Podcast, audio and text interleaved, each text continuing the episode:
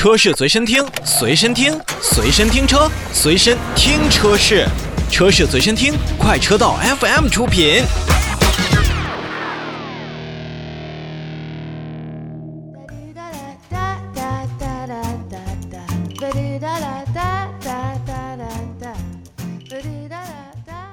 大众进口的召回还没有完，那么继续来看大众汽车在二月二十八日就开始召回的以下部分车辆。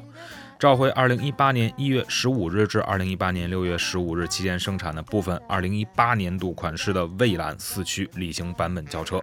那么这台车型的召回总数是二百九十一辆。那原因是什么呢？在召回范围内的部分车辆呢，由于供应商的技术变更，导致副油泵及其相关管路在安装过程当中呢，可能会出现偏差，影响了油箱当中剩余油量的这样的计算。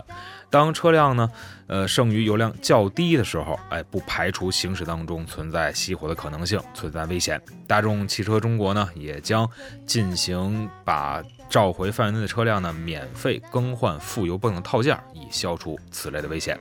其实，在这个召回之前呢，大家呃，有的时候在开车的时候，比如说油表灯亮了，我真的建议大家马上就去到就近的加油站去赶紧补充燃油，因为您不知道您的这个副油泵或者说是整个的油箱它的这个计算的数量和精准值到底是好不好的。来看第二个批次，第二个批次是二零一九年的九月三十日至二零二零年的十月二十九日，一年之间期间生产的部分。二零二零年度款式的宾利欧陆 GT-C 系列汽车，共计九十台。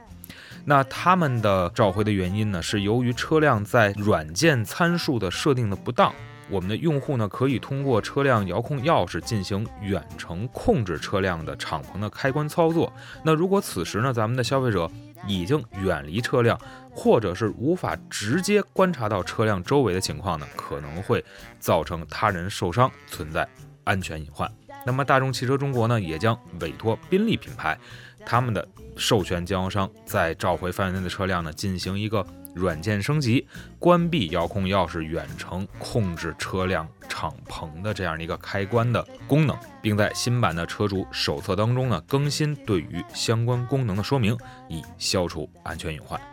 这个呀，其实对于车主来讲，或者车本身来讲，并不是一个大的问题，但就怕我们看不到，从而您按下这个自动开棚或者自动关闭敞篷的这个开关之后，有一些呃其他的人员或者是小朋友造成他们受伤的风险。